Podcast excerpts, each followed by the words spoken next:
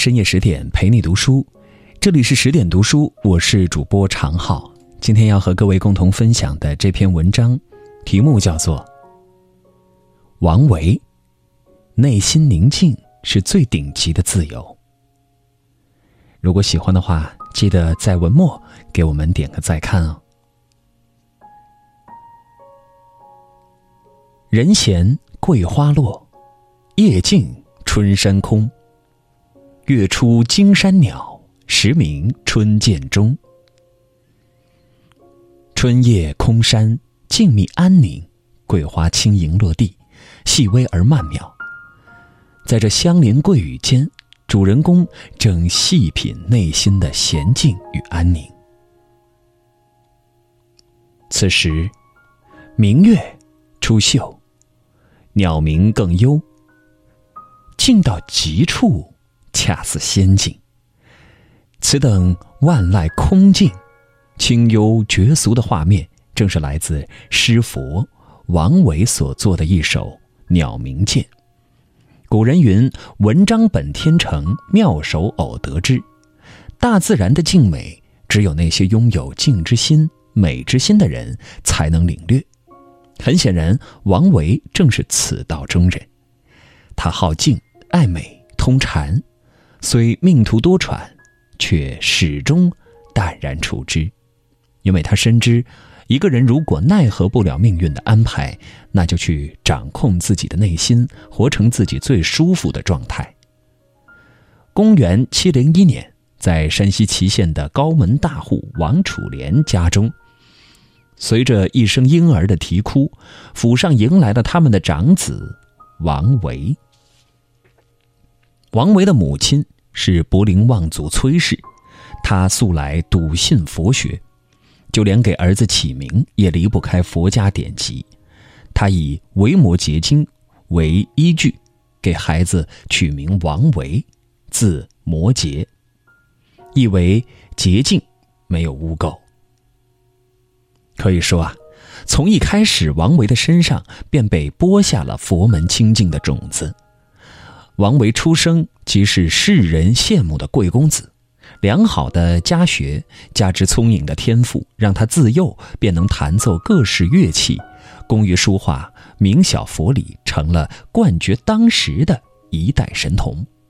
可好景不长，随着父亲的骤然离世，年仅九岁的王维失去了最大的靠山，而作为家中的长子，他没有资格哭泣悲伤，他只能学会成长。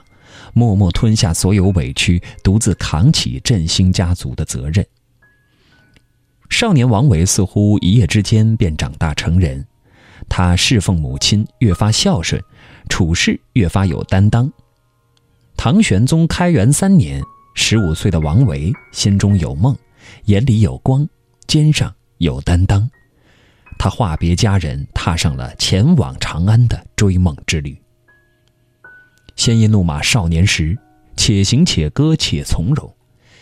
初到长安，王维几乎为眼前的繁华所魅惑，内心的激动和欢喜莫名沸腾。他觉得自己的梦想有了绽放的天地，于是便昂首挺胸、气定神闲地走进了这座城。所有的努力都没有白费。这位惊才绝艳的少年很快就受到了各大名流的追捧。据史料记载，王维名盛于开元天宝间，豪英贵人须佐以迎，宁薛诸王待若师友。其中啊，唐玄宗的弟弟齐王李范，更成了他的挚友。此时的王维壮志凌云，豪情激昂。新丰美酒斗十千，咸阳游侠多少年？相逢意气为君饮，戏马高楼垂柳边。他游走在长安的各大权贵间，宠辱不惊，淡然自若，心中豪气纵横，恨不得马上便参加科举，一举高中。当时的大唐实行弓箭制度。参加科考不仅要有实力，还需要重要人物的推荐，方能有高中的机会。王维踌躇满志，对状元之位更是势在必得。可忽然听闻状元名额已经定了宰相张九龄的弟弟张九高，为此他惆怅不已。此时好友齐王来了个神助攻，他于府上设宴，请来唐玄宗的亲妹妹玉贞公主，席上鼓乐齐鸣，歌舞升平，其间一声琵琶铮然响起，顿时吸引了公主的注意。公主向齐王问道：“眼下公子是何人？”“是个擅长音乐的人。”一曲终了，满座寂静，如痴如醉。公主看着这个妙年洁白、风姿都美的儒雅青年，接着问道：“这曲子我怎么从来没听过？”只见王维雍容雅步上前。恭敬答道：“此曲名曰《玉轮袍》，乃新曲。”王维见公主面露喜色，便趁火打劫，赶紧奉上早已准备好的诗稿。公主读后大为惊叹：“你若应试的话，我当全力推荐。”有了公主的推荐，自是万事好说。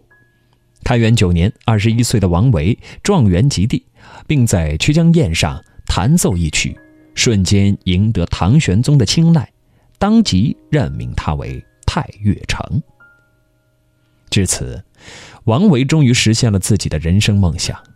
有才有梦，不紧不慢，放手去追，这样的人又怎会不成功呢？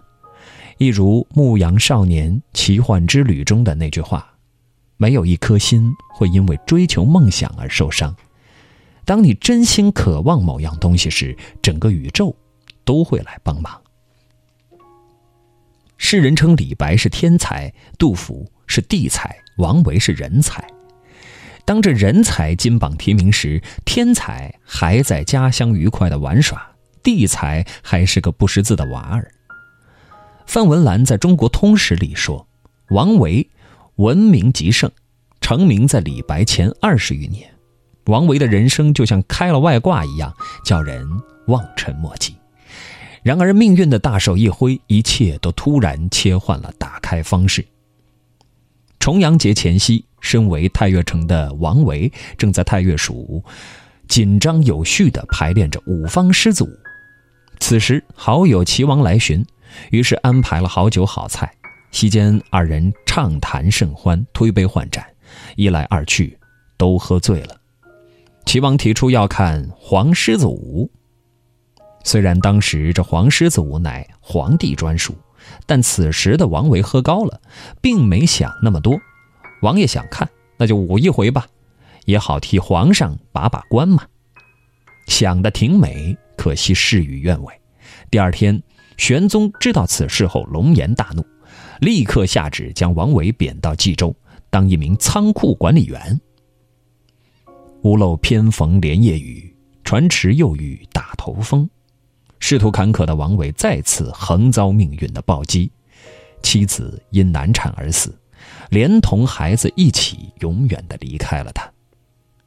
莎士比亚说：“命运的铁拳击中要害的时候，只有大勇大志的人才能够处之泰然。”王维本是淡泊之人，与功名荣辱虽有寄托，却。不执着于心，唯独对待感情深挚不已。他将爱妻珍藏于心，从此平绝尘累，终身未娶。三十年，孤居一室。他借着山水的温柔来消逝心灵的创伤。说走就走，一路南下，一路走一路歌，寄情山水，宠辱皆忘，与情天地。畅快洒脱。公元七三五年，在宰相张九龄的提拔下，王维重返官场。但不久后，张九龄就遭贬谪，奸相乱政，朝廷乌烟瘴气。王维看不过去，便写诗与恩师发声。之后又遭排挤，被迫贬谪到苦寒的塞外去。后来又被打发到江南湿热地带。但即便如此，他的心依然是开阔的、随性的、惬意的。从南方回长安，王维在蓝田的辋川山谷之别墅开始他的半官半隐生活。我心素已闲，清官淡如此。他悠闲地经营着辋川别业，于新一屋，倾听芙蓉花开花落，在竹里馆弹琴复长啸，去鹿柴沐浴夕阳静照，时常与道友飞笛，往来泛舟，弹琴赋诗，笑咏终日。他凭着天才画家的审美去捕捉辋川美景，以音乐家的耳朵。去谛听大自然的天籁，一一为辋川二十景作诗，终成《辋川集》。彼时，他的诗作精致空灵，他的内心潇洒畅达。林语堂说：“做自己的梦，走自己的路，顺应天性，快乐洒脱。”倚着山间清爽的风，王维尽情的释放。潇洒的舒展，他的内心越发淡定和喜悦。世事无常，命运给我以痛，我会命运以歌。学会接受，学会放下，得之淡然，失之坦然。公元七五零年，王维的母亲崔氏病逝，这一噩耗让他悲痛欲绝。父母在，人生尚有来处；父母去，人生只剩归途。母亲是他心中的软肋，亦是他心中的铠甲。每当跌入人生低谷而不知所措时，他总会想到还有母亲在。而今阴阳两隔，子欲养而亲不待，不惑之年的王维像个找不到妈妈的孩童一样伤心落寞。在丁忧期间，因哀痛，毁伤的骨瘦如柴。几乎卧床难起，一生几许伤心事，不向空门何处消？王维为母亲守丧三年，期间直接搬到了辋川别业。他焚香独坐，诵经礼佛，闻江上之清风，揽山间之明月，在自我的空间里修炼着维摩诘不厌世间苦，不心涅盘乐的境界。他的身体虽是孤独的，但内心却丰盈依旧。